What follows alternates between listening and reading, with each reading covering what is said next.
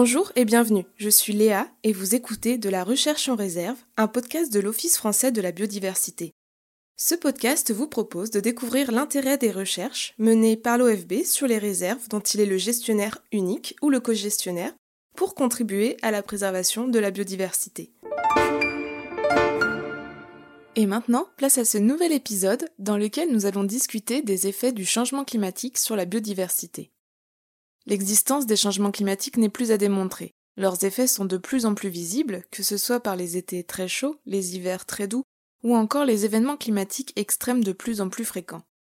Il est alors important d'étudier les effets potentiels de ces changements sur notre biodiversité. Ces études ont un intérêt à plusieurs échelles. À défaut de pouvoir contrer directement ces effets, elles peuvent permettre d'anticiper et d'adapter les mesures à prendre pour conserver les espèces susceptibles d'être impactées. D'ailleurs, certaines espèces les plus fréquentes à l'heure actuelle pourraient bien subir des diminutions significatives de leurs effectifs à plus ou moins long terme, nous y reviendrons dans cet épisode. Ces études peuvent aussi permettre d'éveiller les consciences. En effet, nous avons tous des sensibilités différentes, et quand certains seront touchés par la fonte des glaces au pôle, d'autres seront plus sensibles à la disparition de la faune qu'ils côtoient au quotidien. D'un point de vue de la recherche, elles apportent des connaissances essentielles quant aux capacités d'adaptation de la faune et de la flore. Pour en discuter, nous accueillerons Colin Cannon, qui nous parlera des effets des changements climatiques sur les populations de galliformes de montagne. Ces effets ont été étudiés dans les réserves nationales de chasse et de faune sauvage d'Orlu et des Bauches, mais aussi sur d'autres sites, et elles ont été réalisées en partenariat avec l'Observatoire des galliformes de montagne nous verrons que les effets des changements climatiques sont parfois plus problématiques pour ces oiseaux que certaines activités récréatives humaines. Dans une seconde partie, nous recevrons Carole Toigo, qui nous parlera des effets des changements climatiques sur les ongulés de montagne, et notamment sur les bouquetins de la Réserve nationale de chasse et de faune sauvage de Beldon, sur les isards de la Réserve nationale de chasse et de faune sauvage d'Orlu, ou encore sur les chamois de la RNCFS des Bauges. Avec ces deux invités, nous verrons que certains effets sont déjà bien visibles, et particulièrement dans les écosystèmes de montagne, qui sont non seulement des zones à forte biodiversité de par la variété des conditions écologiques qu'ils proposent sur de courtes distances, mais qu'ils sont aussi des zones particulièrement exposées aux effets des changements climatiques, au même titre que les écosystèmes arctiques. Cependant, ces effets restent très difficiles à mesurer et surtout à prédire malgré les avancées technologiques non négligeables qui sont réalisées chaque année en matière de suivi GPS ou autres biologueurs. Cependant, l'urgence climatique n'attendra pas, et c'est pourquoi l'OFB s'investit dans la compréhension des mécanismes impliqués dans la réponse de la biodiversité face au changement climatique. Voici donc un nouvel épisode au sujet de ce quatrième levier sur lequel l'OFB s'appuie pour préserver au maximum la biodiversité dans les réserves qu'il gère ou co-gère. Nous allons maintenant accueillir Colin Cannon. Bonjour Colin Cannon. Bonjour. Colin Cannon, vous avez soutenu en 2020 votre thèse de doctorat intitulée Impact des changements globaux sur la dynamique de population des galliformes de montagne réalisé en partenariat avec l'École pratique des hautes études, le Centre d'écologie fonctionnelle et évolutive et l'Office français de la biodiversité. Vous êtes aujourd'hui postdoctorante pour le Centre national de la recherche scientifique et l'OFB. Quelles sont les pressions pesant sur les populations de galliformes de montagne dans ce contexte de changement climatique et sont-elles les mêmes pour toutes les espèces? Alors non, en effet, les pressions ne vont pas être les mêmes pour toutes les espèces, car ça va dépendre euh, des habitats qu'elles utilisent. Donc on s'attend pas aux mêmes pressions pour des espèces qui sont forestières par rapport à des espèces qui sont plutôt de milieux ouverts, donc euh, associées aux pierriers ou aux landes. On peut, distinguer globalement euh, deux grands types de pressions, on va dire les pressions qui sont directes et les pressions ensuite un peu plus indirectes du changement climatique. Donc dans ce qui est pression directe, on peut penser déjà à l'augmentation des, des températures, et euh, en lien avec ces augmentations de température, une diminution de la couverture neigeuse. Et donc ça, ça va avoir euh, des impacts euh, différents en fonction des espèces. Pour des espèces comme le lagopède alpin qui sont vraiment euh, associées au froid, a priori, on va avoir des effets plutôt délétères, notamment sur la survie et sur la reproduction. Tandis que pour d'autres espèces comme la bartavelle qui sont un peu moins associées au milieu du froid, on peut avoir au contraire des effets qui seront éventuellement bénéfiques. Du fait qu'il y ait moins de neige en hiver, on peut avoir une meilleure survie des oiseaux. Un autre effet attendu des changements climatiques en montagne, c'est une, une, forte augmentation des précipitations. Euh, cependant, ces augmentations ne vont pas avoir lieu de façon uniforme dans l'espace, notamment euh, en fonction de la, topographie. Et pour ce qui est des, des, galiformes de montagne, il a été montré dans pas mal d'études qu'en fait euh, les poussins sont particulièrement sensibles durant leurs deux premières semaines de vie, et donc des précipitations à ce moment-là peuvent avoir des conséquences assez désastreuses sur la reproduction de l'année. Ensuite, en lien avec euh, ces deux éléments euh, dont je viens de vous parler, on s'attend également à un décalage de la phénologie végétale, qui s'accompagnera probablement d'un décalage de la phénologie des espèces d'insectes, dont dépendent les galliformes au moment de la reproduction, donc notamment pour euh, l'élevage des nichés. Donc ça c'était pour ce qui était, on va dire, conséquence vraiment directe du changement climatique. Mais ensuite, il faut penser que on va avoir tout un cortège de conséquences indirectes, donc notamment par exemple tout ce qui va être changement d'habitat sur le long terme, donc par exemple la recolonisation de certains milieux par les arbres, suite à l'abandon du pastoralisme en montagne, donc ça, ça peut avoir des effets très différents d'une espèce à l'autre. Sur une espèce plutôt forestière, on s'attend à un effet plutôt favorable, mais par contre sur des espèces qui sont vraiment associées au milieu ouvert, on va avoir une véritable diminution de la surface en fait disponible pour ces espèces. Et alors, quelles sont les stratégies que pourraient utiliser les galliformes de montagne pour faire face au changement climatique? Euh, Donc classiquement en écologie, on va dire que Face à un changement dans son, dans son environnement, une espèce va avoir trois possibilités, soit s'adapter, soit se déplacer, soit s'éteindre. Donc dans le cas des, des galliformes, on peut envisager euh, ces trois possibilités. Donc par exemple pour ce qui est de l'adaptation, comme pour beaucoup d'espèces d'oiseaux, on observe d'ores et déjà en fait que certaines espèces de galliformes avancent leur date de ponte pour justement coïncider avec euh, les pics euh, d'insectes au moment du nourrissage des poussins. Après, se déplacer, donc ça, on, peut envisager cette stratégie, euh, par exemple pour le, le lagopède alpin, où on observe déjà en fait une remontée en altitude euh, des nids de, de lagopèdes.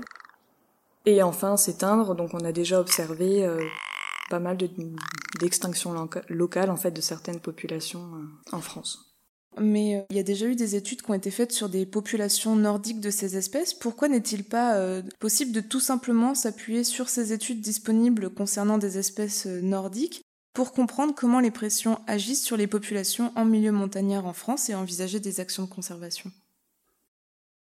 Donc en effet, la plupart de nos espèces présentent une distribution qu'on appelle arctico-alpine, mais on va déjà premièrement avoir euh, des différences qui seront euh, tout simplement liées au type d'habitat, car euh, même si on a des fortes convergences entre les milieux arctiques et les milieux montagnards, on a quand même des différences qui peuvent avoir des, des conséquences non négligeables.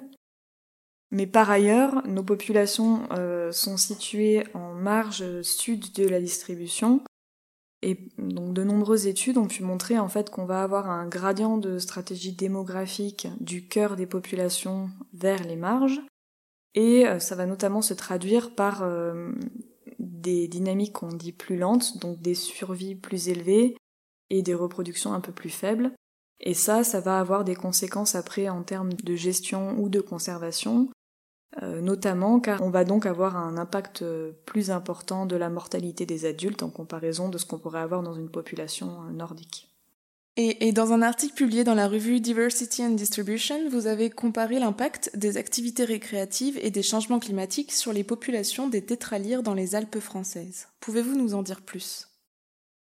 Alors donc dans cet article, on se basait en fait sur euh, des données de comptage effectuées par euh, le réseau euh, Observatoire des Galliformes de montagne, donc sur un ensemble de 48 sites de référence.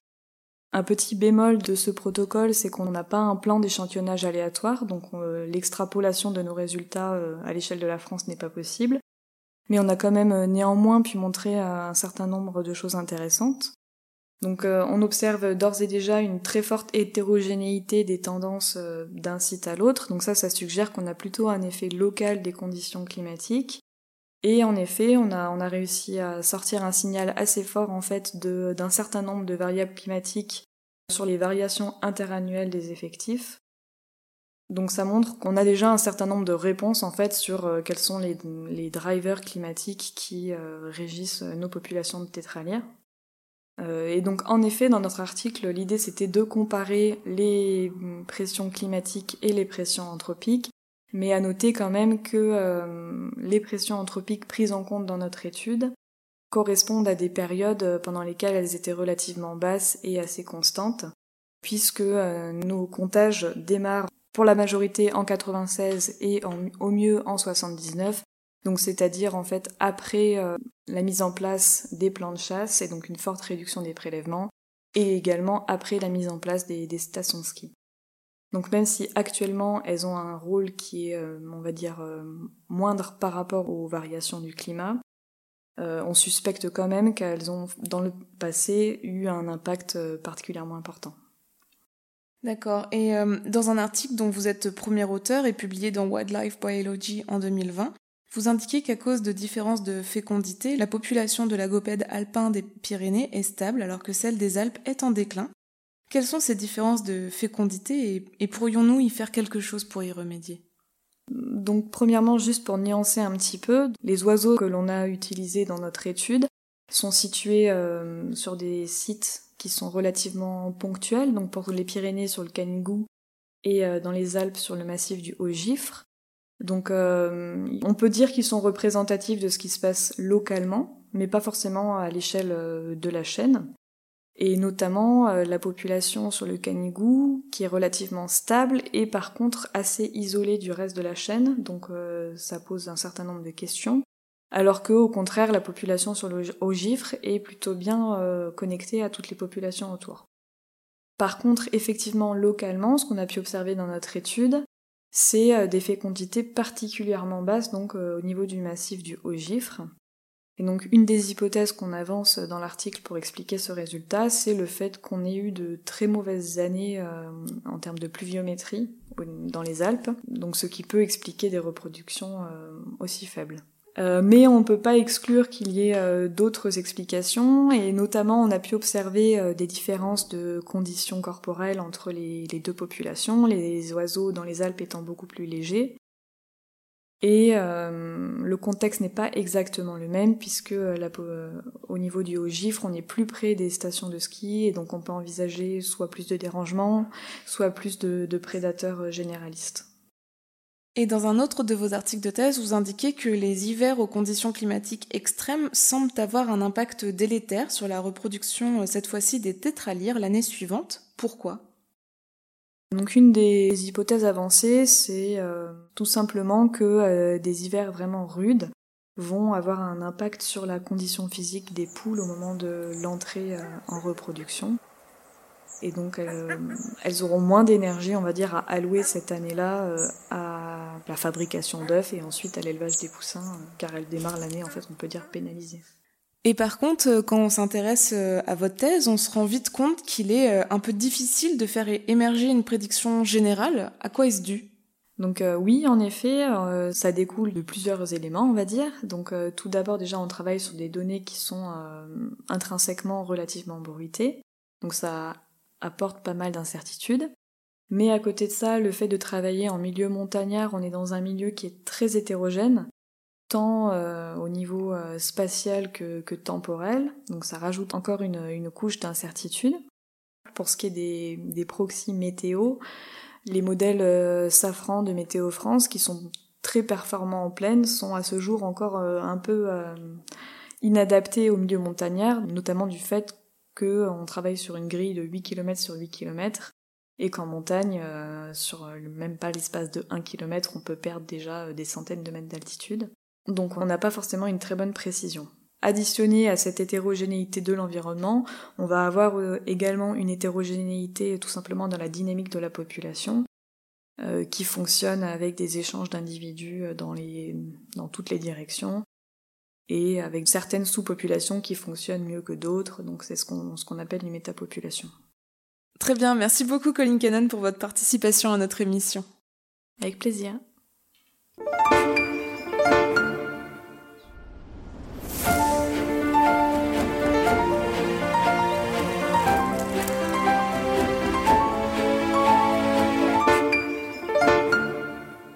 Dans cette deuxième partie d'émission, nous accueillons Carole Toigo. Bonjour Carole Toigo. Bonjour.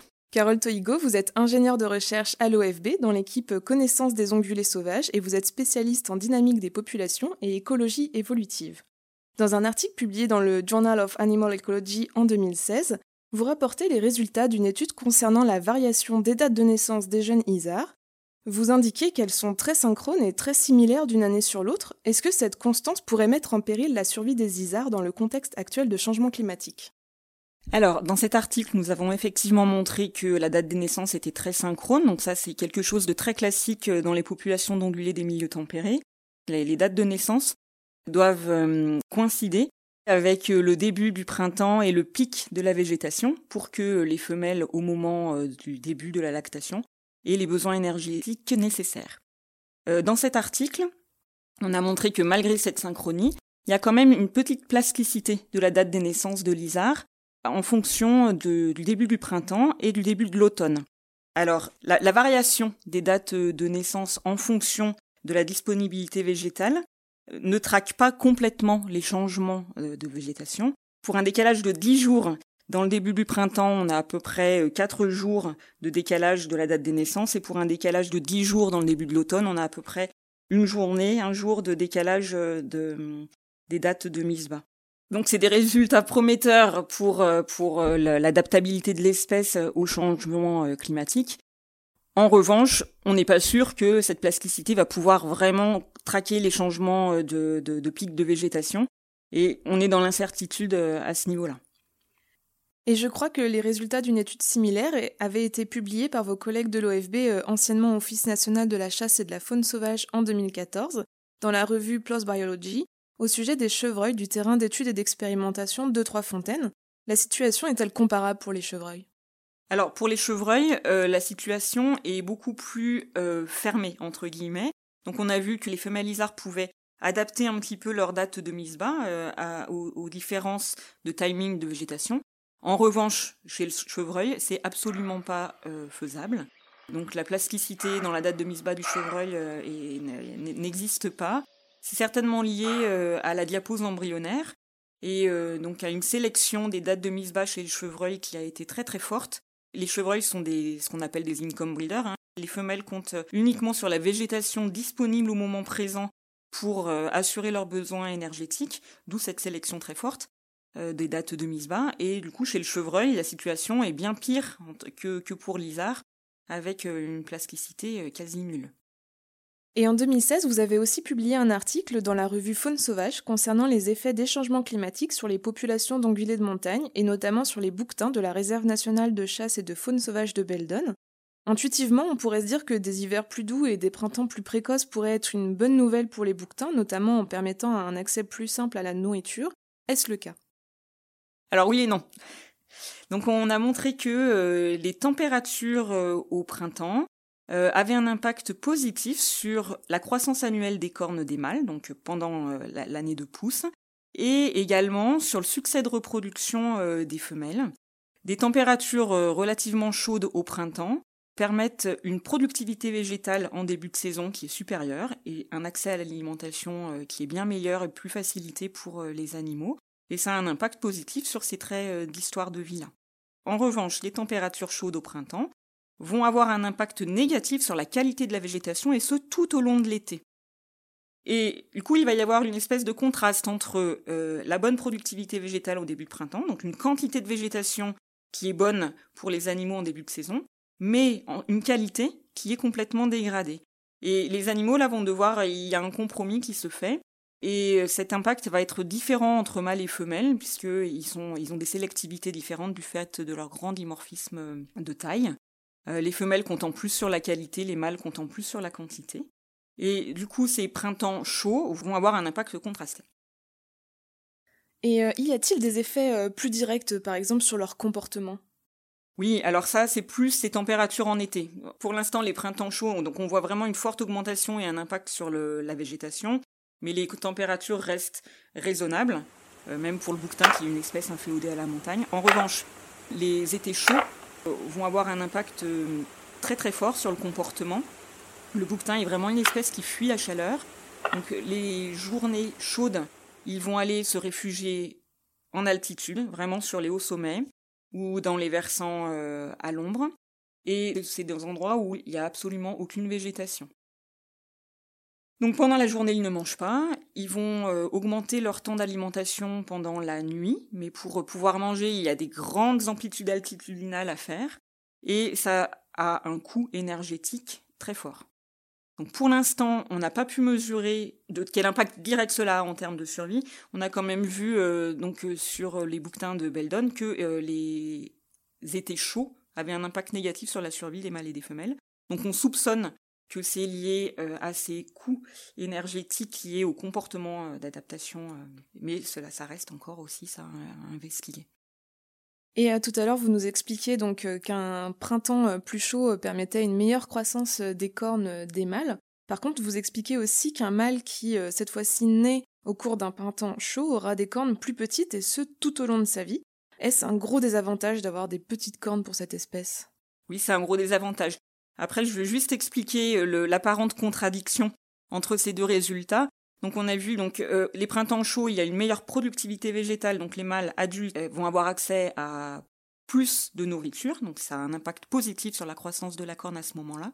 En revanche, euh, les printemps de naissance, l'impact sur les cornes joue au travers des, effets maternels et puis de la nourriture que le petit cabri va pouvoir obtenir.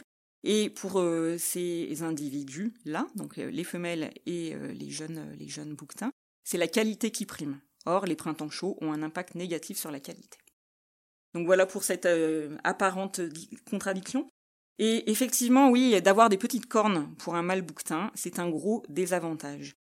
Puisque euh, la taille des cornes est un indicateur de la dominance chez les mâles. Donc euh, un mâle qui aura de plus grandes cornes sera plus fort que ses congénères, il aura donc un rang de dominance supérieur. Et on sait aussi que les femelles ont tendance à sélectionner pour l'accouplement des mâles qui ont des plus grandes cornes, donc des mâles dominants, puisque c'est un indicateur de leur euh, bonne condition physique, qui sera ensuite transmise à leur cabri. Donc c'est ce qu'on appelle la sélection sexuelle.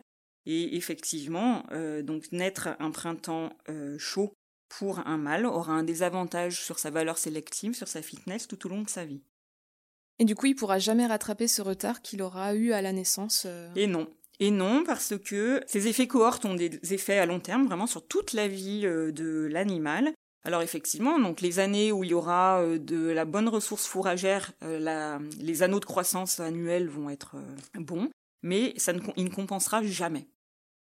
Très bien. Et alors vos collègues de l'OFB ont récemment, en 2018, publié un article dans la revue Diversity and Distribution dans laquelle ils reportent que lorsque l'on tente de prédire la répartition des chamois de la réserve nationale de chasse et de faune sauvage des Bauges dans le futur, si on se base uniquement sur le climat, les résultats sont bien plus pessimistes que si on prend en considération le climat et la végétation.